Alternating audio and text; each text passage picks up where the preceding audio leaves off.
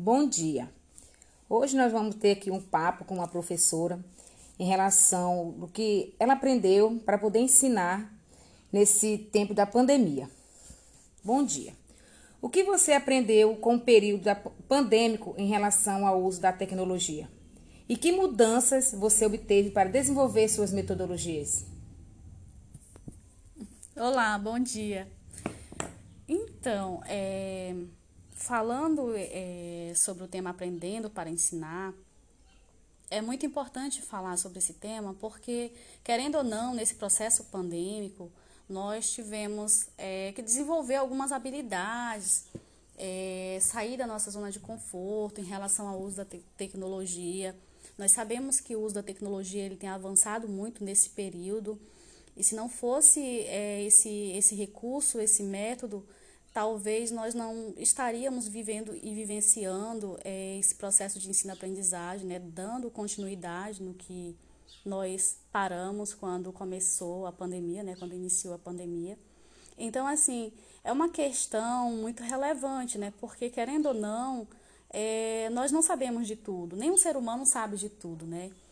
E quando falamos de tecnologia, é, para muitas pessoas ainda é, é, tem um certo receio né, em, em falar, em mexer, em, em, desenvolver alguma coisa relacionada à tecnologia. Querendo ou não, é um, um recurso que é, é cheio de, de inovações, de possibilidades. Assim como traz benefícios, também traz malefícios, né? Nós devemos saber usar esse recurso. E eu, eu posso dizer que eu aprendi muita coisa, inclusive é um, um, um mecanismo, né, um, um, uma plataforma que nós estamos utilizando agora diferente, que é o, o podcast, que é um, meio que nós não conhecíamos.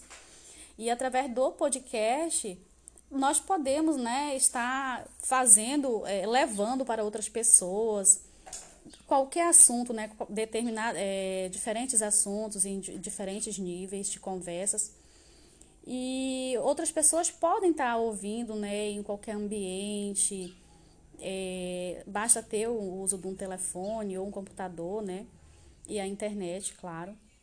E para falar em relação ao que eu aprendi, não só com o podcast, mas é o Google Meet, né, uma ferramenta muito é, veio para inovar essa questão da, do uso da tecnologia nesse processo de pandemia, porque nós é, assistimos às nossas aulas e transmitimos as nossas aulas em relação é, é, através de, desse recurso, utilizando desse recurso, né, já durante esse processo pandêmico, é algo que nós não conhecíamos. Em relação ao maior desafio né, que eu pude observar, que eu pude vivenciar em relação a a esse processo né, de, de pandemia, ao uso da tecnologia, foi em repassar né, os determinados assuntos, a maneira mesmo de praticar, né, as práticas docentes em relação ao discente. Então, é, podemos observar, podemos vivenciar que existem muitos alunos que não têm, além de não ter condições financeiras, não têm um recurso, né, não, não têm acesso ao uso desse, desse, desse recurso, a tecnologia em si, é, os que têm né, acesso, eles não conseguem é, acessar com certa facilidade, tem um certo, uma certa dificuldade, né? Então é, é um desafio muito grande para os professores estar repassando, para nós professores estar repassando essa essa forma de lidar com a tecnologia, né? essa forma de manusear. Então, esse foi um dos maiores desafios, além do desafio né, da questão financeira, né? A desigualdade social, ela é muito, ela é muito, como é que eu posso dizer? É muito grande, né? Nós sabemos que existem muitas pessoas que não têm acesso mesmo à, à tecnologia, ao recurso.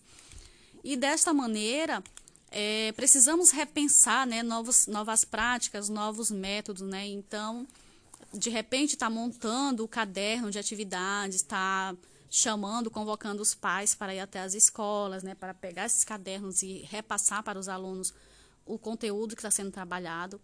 E eu acredito que o maior desafio é a, a questão de repassar esse, esse, essa maneira de, de, de lidar, de usar a tecnologia em relação à família, que muitas pessoas, além de ser carente, como já foi dito, é, eles não conhecem mesmo, né? não sabem usar.